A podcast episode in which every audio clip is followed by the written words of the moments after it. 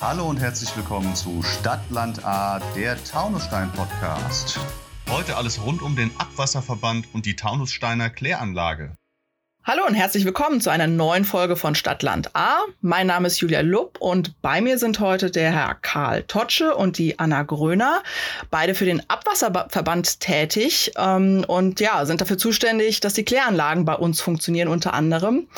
Was genau sie machen, vielleicht können Sie das beide mal selber vorstellen. Hallo, mein Name ist Anna Gröner und ich bin 21 Jahre alt. Ich habe meine Ausbildung beim Abwasserverband Obere A 2017 begonnen und bin seit letztem Jahr damit fertig. Momentan arbeite ich als Fachkraft auf der Kläranlage. Auch von mir ein Hallo. Mein Name ist Karl Totsche. Ich bin Bauingenieur in der Fachrichtung Siedlungswasserwirtschaft seit 1986 bei der Stadt und hier zuständig für die beiden Abwasserverbände, die Abwasserableitung und die Abwasserreinigung vor allem. Ja, ähm, Kläranlage, da ranken sich ja wirklich zahlreiche Mythen drum. Ähm, vielleicht können wir mal eine ganz wichtige Sache vorab klären. Muss man dort als Mitarbeiter tatsächlich tauchen gehen? Natürlich muss kein Mitarbeiter hier tauchen können. Der Kontakt mit dem eigentlichen Medium Abwasser kommt auch nur im Ausnahmefall zustande. Diese Kläranlage ist weitestgehend automatisiert und über ein Prozessleitsystem gesteuert. Die Mitarbeiter können sich sogar aus der Ferne, nämlich von zu Hause aus, wenn sie Bereitschaft haben, in den Kläranlagenbetrieb einwählen und von Haus aus eingreifen. Natürlich gibt es hier unheimlich viele Pumpen und äh, Antriebe, die gewartet werden müssen, die repariert werden müssen. Aber diese Arbeiten führen die Mitarbeiter dann natürlich mit entsprechender Schutzkleidung aus. Also hier muss keiner tauchen können. Okay, gut, dann können wir den Mythos schon mal zerstören. ja, ja, ja. Ähm, ja, Herr Totsche, vielleicht können Sie uns mal einen Gesamtüberblick geben. Sie haben eben schon die Kläranlage beim Ortsausgang äh, bei Bleidenstadt er erwähnt. Ähm, geben, welche Anlagen gibt es denn in Taunusstein für das Thema Abwasser? Ähm, und auf welchem technischen Stand sind die denn? Sie haben eben auch schon durchblicken lassen. Da geht schon ganz viel per Remote. Ähm, kommt uns wahrscheinlich jetzt in der jetzigen Zeit zugute. Ja, sehr gerne. Also wir haben in Taunusstein zwei Kläranlagen. Die große Kläranlage hier in Bleidenstadt.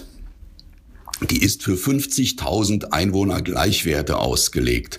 Jetzt muss ich vielleicht den Begriff Einwohner Gleichwert erklären, denn alle wissen, wir haben nur circa 30.000 Einwohner, aber an der Kläranlage sind ja nicht nur die reinen Einwohner angeschlossen, sondern auch das Gewerbe und die Industrie. Und Gleichwert heißt, dass man hochrechnen muss, wie viel Abwasser produziert oder wie ist die Schädlichkeit aus dem Gewerbe entsprechend den Einwohnern. Also nur als Beispiel, wenn wir, was wir leider ja nicht haben, hier eine mittlere Brauerei betreiben würden in Taunusstein, dann müssten wir die Kläranlage für 30.000 Einwohner Gleichwerte erweitern. Aber natürlich produziert auch eine Metzgerei, eine Bäckerei oder ein lebensmittelherstellender Betrieb ein Abwasser oder auch äh, Viehhaltung, welches man berücksichtigen muss und man rechnet das dann in Einwohner um. Also derzeit ist diese Kläranlage für 50.000 Einwohnergleichwerte ausgelegt. Und eine zweite Kläranlage, das ist eine Teichkläranlage, die betreiben wir unterhalb von Niederlippach für die Stadtteile Hambach und Niederlippach und den Ortsteil Oberlippach der Gemeinde Hünstetten. Das sind die Kläranlagen, aber den Kläranlagen vorgeschaltet ist natürlich auch ein Kanalnetz, weil wir das Abwasser ja aus den Stadtteilen übernehmen Jetzt muss man noch wissen, wir haben in Taunusstein überwiegend eine Mischkanalisation. Das heißt, die Kanäle in Taunusstein führen das häusliche Abwasser, aber auch das Regenwasser in einem System ab. Und so große Kanäle, um das gesamte Regenwasser zu bewältigen, kann man gar nicht bauen, so dass wir in den Ortslagen noch sogenannte Regenüberlaufbecken betreiben. Wenn es regnet, wird dieses Regenwasser dort gespeichert und nach Abklingen des Regens dann erst zur Kläranlage weitergeleitet. Okay, und ähm, wenn man das vielleicht mal jetzt mit, mit äh, grundsätzlich mit Kommunen vergleicht, auf welchem technischen Stand sind denn da die Systeme in Taunusstein? Sind wir da eher ja, fortschrittlich mit dabei oder sind wir da eher, ähm, ja, gibt's da Bedarf? Ja, nein, wir sind also mit der Kläranlage Bleidenstadt sehr fortschrittlich auf einem hohen Reinigungsniveau. Wir sind sogar in der Lage, die uns von der Wasserbehörde auferlegten Reinigungswerte, die haben wir freiwillig verschärft und reinigen also deutlich besser, als das von einer Kläranlage dieser Größenordnung verlangt wird. Ja, Herr Totsche, vielleicht können Sie das mal ganz ähm, einfach für die Laien äh, unter uns erklären. Wie wird denn aus dem, was wir so täglich äh, ja durch unsere Leitungen spülen, ähm, in der Toilette, durch die Spüle, in der Badewanne, wie auch immer, wie wird daraus wieder sauberes Wasser? Ja, das ist spannend. Also wir teilen den Reinigungsprozess ganz grob in, in die Schritte mechanische Reinigung und biologische Reinigung.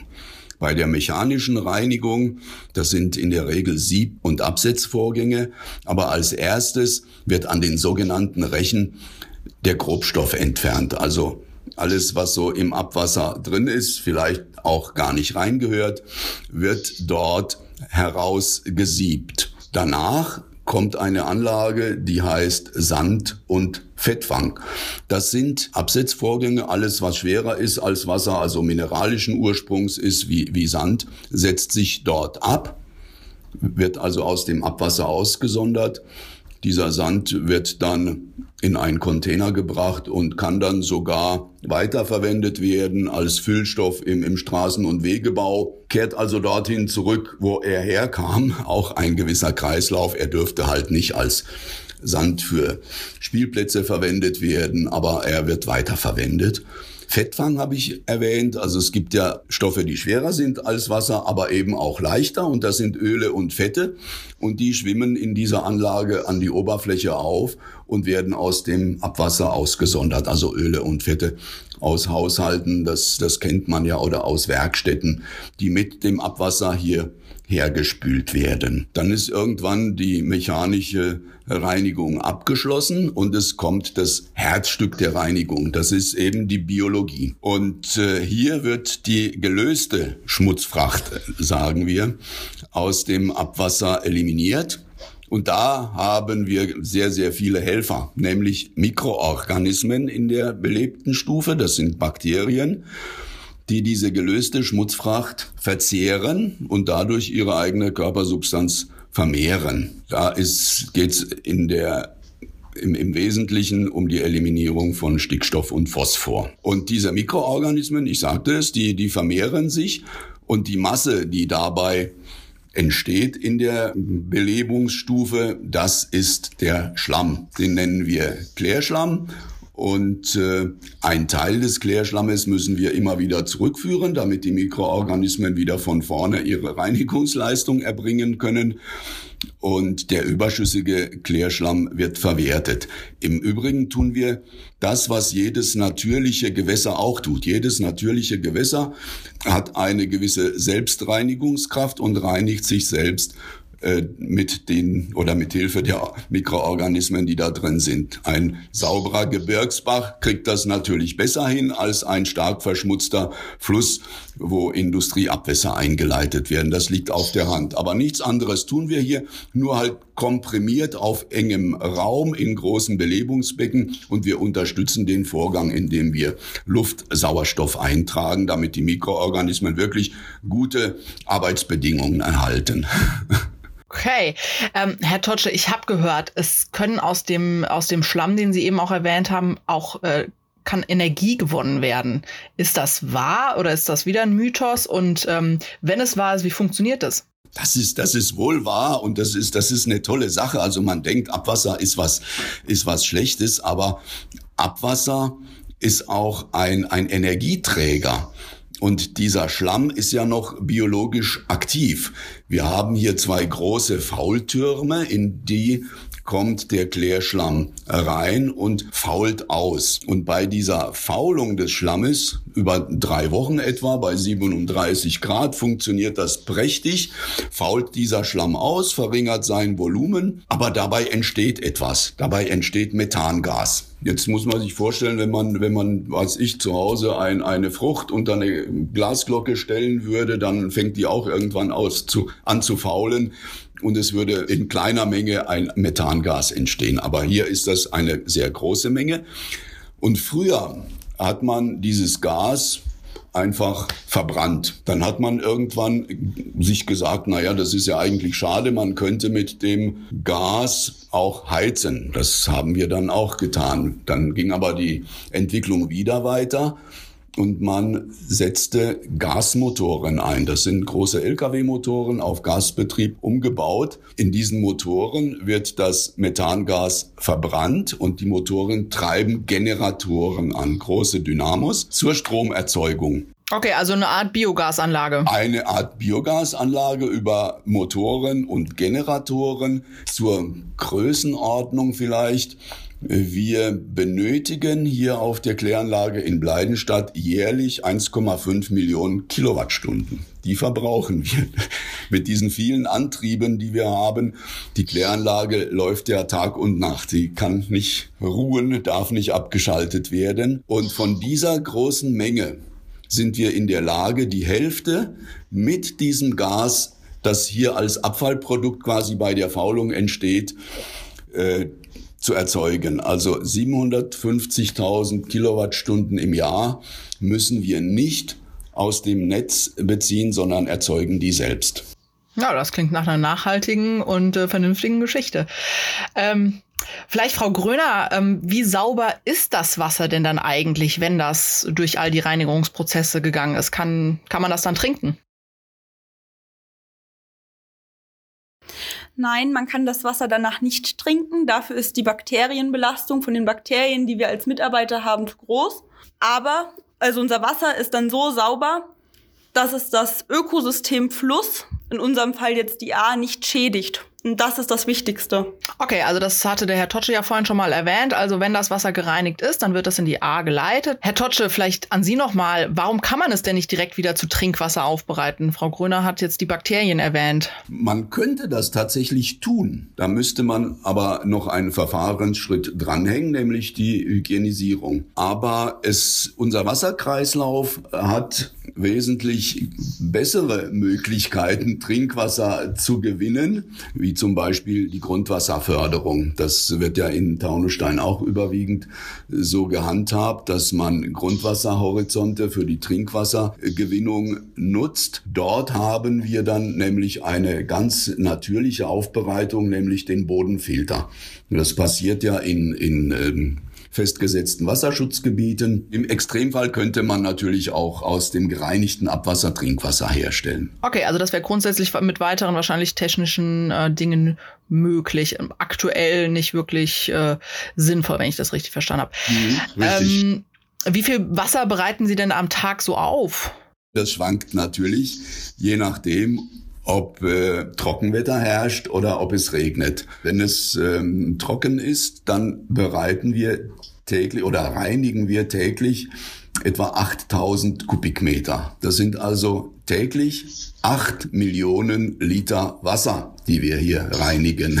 Wenn es regnet, vervielfacht sich das und über diese Mischkanalisation mit diesem Regenwasseranteil sind es dann 40.000 Kubikmeter täglich, also 40 Millionen Kubikmeter Wasser, wenn es regnet. Ähm, Vielleicht noch mal jetzt auf diese spezielle Zeit, in der wir uns nun mal befinden mit Corona. Da sind die Leute mehr zu Hause. Merken Sie das auch, dass Sie dann mehr zu reinigen haben, anders zu reinigen haben? Fällt das auf? Also das, das fällt bei uns eher positiv aus, weil das Abwasseraufkommen vergleichmäßigt ist. Also wir haben ja sonst morgens äh, ein Anstieg. Das ist natürlich die Morgenhygiene, äh, die sich dann auswirkt.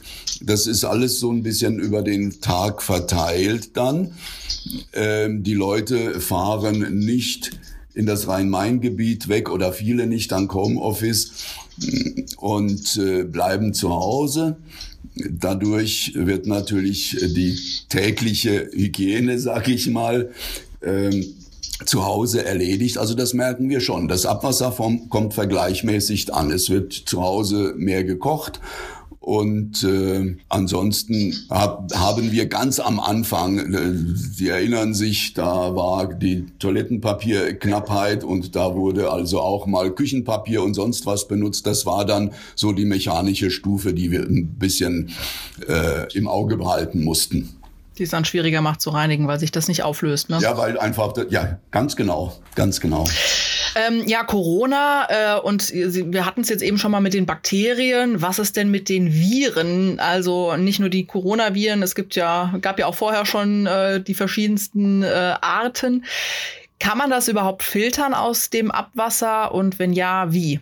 Also ich bin kein Virologe, aber man kann es definitiv im Abwasser nachweisen. Corona und auch vorher schon Influenzaviren und äh, andere. Äh, wie sich das dann nach dem Reinigungsprozess darstellt. Ich wage mal die Prognose, dass man sich nicht mit Corona ansteckt, wenn man an der A spazieren geht. Man hat es ja auch vorher nicht mit Influenza äh, getan. Ähm, tatsächlich ist es nachweisbar, wie so viele Stoffe, aber eine Gefahr geht vom gereinigten Abwasser, äh, meine ich, nicht aus. Da wird sich ja wahrscheinlich dann auch direkt in der A noch verdünnen und. Ja, selbstverständlich. Äh, nur noch in homöopathischen Dosen vorhanden sein. Und aus der A sollte man ja wahrscheinlich so oder so nicht trinken. Das sollte man nicht tun. Da würde man möglicherweise, weil ja nun mal äh, die Keimzahl da höher ist, man würde vielleicht mal Durchfall bekommen oder sowas. Aber das passiert ja auch äh, im Schwimmbad oder an dem Badesee. Hm? Ähm, Frau Gröner, jetzt ähm, erzählen Sie doch mal. Sie haben ganz am Anfang erzählt, dass Sie Ihre Ausbildung äh, gemacht haben. Jetzt ist eine Kläranlage wahrscheinlich für die meisten Menschen jetzt nicht als allererstes die Idee, was sie mal werden wollen oder wo sie mal arbeiten wollen. Ähm, wie kamen Sie denn da drauf, Ihre Ausbildung dort zu machen? Und ähm, ja, Sie sind ja jetzt auch da geblieben. Es muss Ihnen ja gefallen haben. Ja, mich, also mir gefällt es hier durchaus. Es kam alles so wie oft im Leben sehr unverhofft. Ich habe die Zeitungsannonce gelesen. Damals war mir aber das Thema noch nicht ganz fremd, weil durch die Schule hat, äh, haben wir damals schon eine Kläranlage mal besucht gehabt. Und da war das eigentlich ziemlich interessant und vor allem danach habe ich mich auch, bevor ich mich beworben habe, weiter informiert. So was sind meine Tätigkeiten, was macht man da, wieso macht man das. Und das war alles sehr spannend. Und da ich sowieso keine wirklichen Pläne für meine Zukunft hatte, außer dass ich nicht in einem Büro sitzen will, dachte ich mir, ich bewerbe mich da. Und war dann auch sehr positiv überrascht. Nach dem Bewerbungsgespräch ähm, durfte ich ja einen wunderbaren Rundgang genießen, wo mir alles sehr genau erklärt wurde. Und das hat mir dann halt auch die Augen geöffnet. Und vielleicht können Sie das mal beschreiben. Was sind denn jetzt Ihre Aufgaben? Also Tauchen gehört nicht dazu, haben wir schon mal gelernt, aber was machen Sie denn konkret? Also ich konkret bin meistens jetzt im Labor und kontrolliere halt die Werte, dass die stimmen, dass nichts nachreguliert werden muss. Aber das ist jetzt nur ein kleiner Teil von dem Aufgabenbereich, den man hier hat. Noch viel wichtiger ist es, sich um die Maschinen zu kümmern, diese zu warten, zu pflegen und zu steuern. Okay, klingt tatsächlich spannend und nicht nach einem nach einem Bürojob. Äh, auch wenn sie es von zu Hause aus steuern könnten, wie Herr Totsche vorhin schon erklärt hat. Ist ja auch nicht unerheblich in dieser Zeit. Ähm, und haben Sie Ihre Entscheidung bis jetzt bereut? Bis jetzt habe ich meine Entscheidung noch nicht bereut. Vor allem, weil ich hier wirklich gerne bin, auch vom Kollegium her und es hier einfach Spaß macht zu arbeiten. Okay, das äh, klingt gut. Äh, ja, Herr Totte, vielleicht nochmal an Sie die Frage. Die Kläranlage in Taunusstein ist so alt wie die Stadt selbst und ähm, bekanntlich feiern wir in diesem Jahr das 50-jährige Jubiläum. Wie wurde das Thema Abwasser denn vorher geregelt, bevor es solche tollen technischen Anlagen gab? Ja, tatsächlich ist die Kläranlage 1971 in Betrieb gegangen. Und äh, die Planung dafür entstand so Ende der 60er Jahre. Und das war wirklich eine eine finstere Zeit. Äh, da hat man nämlich gemerkt oder sich Gedanken darüber gemacht, dass es mit der Umweltverschmutzung so nicht weitergehen kann, in jeder Hinsicht. In der Luft nicht, Erde nicht, aber eben auch beim Wasser nicht. Das Abwasser wurde einfach, und speziell in Taunusstein gab es schon sogenannte Teilortskanalisation. Also in den Ortslagen waren schon Kanäle verlegt. Man hat aber das Abwasser aus den Haushalten und aus den Betrieben dann über diese Kanäle wirklich direkt in die Aare geleitet. Das einzige was das so ein bisschen gereinigt hat, waren Gruben, die an den Häusern gebaut waren, sogenannte Sickergruben oder auch äh, Hausklärgruben, in die das Abwasser geleitet wurde. Das überstehende Wasser ist dann über diese Kanalisation zum Bach oder zum Fluss gelaufen und ähm, das, was sich in den Gruben abgesetzt hat, musste dann mit Saugfahrzeugen geleert werden. Das hat man dann auch mehr oder weniger verantwortungsvoll getan, weil es ja Geld gekostet hat. Aber diese Inhalte der Gruben wurden dann auf Äckern und auf landwirtschaftlichen Flächen ausgebracht als Dünger. Das war nicht sehr appetitlich und sicherlich auch nicht gut für das Grundwasser. Das hat natürlich im Großen und Ganzen dann auch dazu geführt, weil es den Gewässern immer schlechter ging. Die haben, die haben gestunken. Der Rhein damals, der Nordsee ging es schlecht. Ähm, wir hatten übermäßiges Algenwachstum und wirklich umkippende Gewässer, in denen kein Leben mehr möglich war, so dass man umdenken musste. Und viele Städte und Gemeinden sind dann aufgefordert worden, Kläranlagen zu bauen. Ja, zum Glück kann man sagen, ne?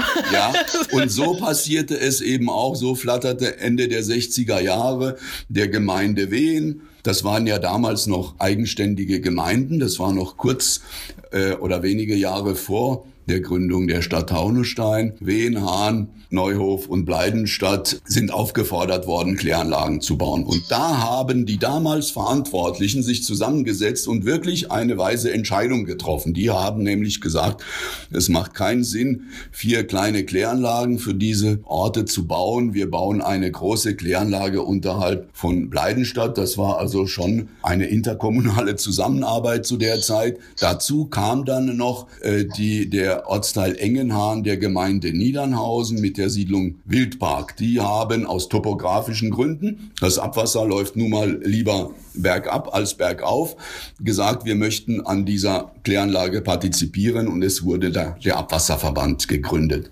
Kurz danach kam dann noch Salzenhahn, Watzhahn, äh, Wingsbach und Orlen dazu. Also acht der heutigen Stadtteile wurden dann an diese Kläranlage angeschlossen, die damals, ich habe von den Einwohnergleichwerten gesprochen, für 25.000 Einwohnergleichwerte errichtet wurde. Die wurde dann Mitte der 80er Jahre erweitert auf 40 und heute haben wir eine Auslegung von 50.000 Einwohnergleichwerten. Ja, äh, vielleicht aus der Vergangenheit dann nochmal den Blick in Richtung Zukunft. Ähm, also beim Trinkwasser wissen wir es nicht zuletzt durch die klimatischen Bedingungen und ein Bevölkerungswachstum, da ändert sich momentan einiges. Ähm, wie ist das beim Thema Abwasser? Ändert sich da auch was oder sind wir da auf einem guten Stand? Ja, wir sind auf dem guten Stand mit der Kläranlage und den Möglichkeiten natürlich, aber es ändert sich was. Wir haben sehr, sehr lange, sehr trockene Perioden im Sommer. Das heißt, dass das Abwasser eine ganz andere Konzentration hat und äh, auch wenig von der Menge her ist, so dass wir durchaus bei dem niedrigen Gefälle, das wir entlang der A haben, hydraulische Probleme haben. Es fließt einfach dann nicht mehr so gut und viele Feststoffe setzen sich bereits in dem Kanalsystem ab. Das muss dann schon mal auch wieder gespült werden. Das ist die eine Auswirkung äh, der klimatischen Veränderungen. Die andere, das andere Extrem sind Starkregenereignisse, wo also innerhalb sehr kurzer Zeit sehr, sehr viel Niederschlag runterkommt, so dass also diese Kanalsysteme das hydraulisch kaum noch bewältigen können. Sie erinnern sich vielleicht an die Überschwemmung des Hahner Schwimmbades und äh, vielerorts bei solchen Starkregen schaffen es die Gullis einfach nicht, dieses Niederschlagswasser abzuführen. Das ist also eine hydraulische Herausforderung, der wir uns stellen müssen, die eben auch, auch auf die klimatischen Bedingungen zurückgeht, die sich verändert haben. Das kann man nicht leugnen. Und ähm, mit äh, diesen Dingen im Blick, was planen Sie denn für die Zukunft in, Taunus, in, in Sachen Taunussteiner Abwasserreinigung? Ja, wir müssen ja dieses, dieses Netz hydraulisch regelmäßig überrechnen. Wir werden bei diesen Regenüberlaufbecken, bei diesen Puffern, die ich angesprochen habe, zusätzliche Volumen brauchen. Eine Möglichkeit ist da natürlich auch eine Trennkanalisation. Das äh, wird heute auch bei Neubaugebieten in der Regel so gehandhabt, dass man zwei Kanalsysteme baut, nämlich ein System für das Schmutzwasser aus Haushalt und Gewerbe und ein Kanalsystem für das Regenwasser. Und dieses wird dann direkt zum Bach oder zur A eben äh, fortgeführt und belastet nicht das Kanalsystem. Das ist das eine, das muss man im Blick behalten. Und äh, das andere, die Reinigungsanforderung. Also wir planen, ich habe vorhin diese Teichkläranlage in Niederlippach erwähnt und an diese Kläranlage sind auch verschärfte Reinigungsanforderungen gestellt worden und wir standen standen vor der Entscheidung, ob wir dort an diesem Standort unterhalb von Niederlippach anstelle der Teichanlage eine kleine, kompakte, mechanisch-biologische Kläranlage bauen wie hier in Bleidenstadt oder ob wir dieses Abwasser über eine Pumpstation nach Orlen heben und von dort aus in freiem Gefälle hier der Kläranlage Bleidenstadt zuführen. Und für diese Variante haben wir uns entschieden und werden in Kürze mit der Maßnahme beginnen. Wir haben gerade zwischen den Jahren einen Zuwendungsbescheid vom Land Hessen bekommen. Die Maßnahme wird also im Rahmen der Wasserrahmenrichtlinie gefördert. Und wir bereiten jetzt die Ausschreibung für die Druckleitung nach Orlen und für den Bau der Pumpstation an diesem Standort. Da können wir also auch dieses Abwasser hier in Bleidenstadt behandeln und deutlich mehr tun bei dieser Größenordnung der Anlage, als wir das in Niederlippach tun könnten. Und wir planen, wir planen auch noch weiter die Verbesserung unserer Energiebilanz, über die wir schon gesprochen haben. Wir werden in diesem Jahr einen weiteren Gasmotor anschaffen um noch flexibler zu sein in der Verwertung dieses Gases, das hier entsteht. Okay, äh, vielleicht als letzte Frage, Herr Totsche, gibt es aus Ihrer Sicht einen Wunsch, den Sie haben für das Thema Abwasser in Taunusstein, vielleicht auch an die Bürgerinnen und Bürger? Ja, äh, durchaus. Also die Taunussteiner Bürgerinnen und Bürger, das, das haben wir äh, bei diesen Besuchen, die ich angesprochen habe, schon erfahren. Die sind sehr interessiert, verantwortungsbewusst und auch äh, kooperativ. Und das wünsche ich mir weiterhin, denn ähm, das klingt jetzt vielleicht ein bisschen äh, global, aber es gibt nur ein Wasser auf diesem Planeten. Jeder Tropfen Wasser, ob es der Regentropfen draußen ist oder das Glas Trinkwasser oder das Abwasser, das gibt es nur einmal und äh, es tritt aus dem Wasserkreislauf heraus und auch wieder zurück. Und jeder Tropfen kommt irgendwann zurück. Vielleicht nicht morgen, vielleicht erst in 100 Jahren, aber deswegen müssen wir das Wasser als Ressource einfach gut behandeln. Das ist so ein übergeordneter Wunsch. Ich würde noch ganz gerne ein, ein Lob an, an die Mitarbeiter hier auf der Kläranlage aussprechen. Äh, eben auch äh, wegen Corona, weil diese Mitarbeiter hier seit März letzten Jahres in kleinen Teams arbeiten, weil sie sich nicht begegnen wollen und dürfen der Ansteckungsgefahr wegen. Ja, vielleicht zur Erklärung, dass man, äh, äh, damit wir quasi immer sicherstellen können, dass wir diese kritische Infrastruktur auch aufrechterhalten sollten, selbst wenn es zu Corona-Fällen käme. Ja, ganz genau. Diese Teams begegnen sich nicht und äh, alle zwei Tage wird gewechselt. Das bedarf natürlich einer sehr guten Information. Was ist so passiert? Was steht an? Und das äh, nehmen die Mitarbeiter wahr. Und zwar arbeiten die dann auch samstags und sonntags, sonst wäre das nicht zu bewältigen. Und das ist äh, wirklich ein Einsatz, äh, der allen Lobes wert ist. Wir Definitiv, und den man ja auch so nicht sehen kann. Ne? Das ist natürlich. Also ich sage Ihnen, im Extremfall wären sogar zwei, drei Mitarbeiter bereit, hier auf der Anlage in Quarantäne zu gehen, weil sie muss ja weiter bedient werden. Ja. Komme, was wolle. Hoffen wir, dass der Fall nicht eintritt. Nein, ähm, nicht. Frau, Frau, Gröner, Herr Totsche, vielen Dank für die tiefen Einblicke, ähm, aber komplett hygienisch in das Thema Abwasser und Kläranlage. Und und äh, vielen Dank. Ja, vielen Dank, Frau Lupp, für die Aufforderung äh, zum Gespräch. Wir haben das sehr gerne wahrgenommen, weil das eben eine gute Gelegenheit ist, das Thema Abwasser und die Behandlung des Wassers aufzugreifen und äh, dafür zu interessieren und vielleicht sogar zu werben. Ich bedanke mich auch recht herzlich für das Gespräch. Es hat sehr viel Spaß gemacht. Das war Stadtland A, der Taunusstein Podcast.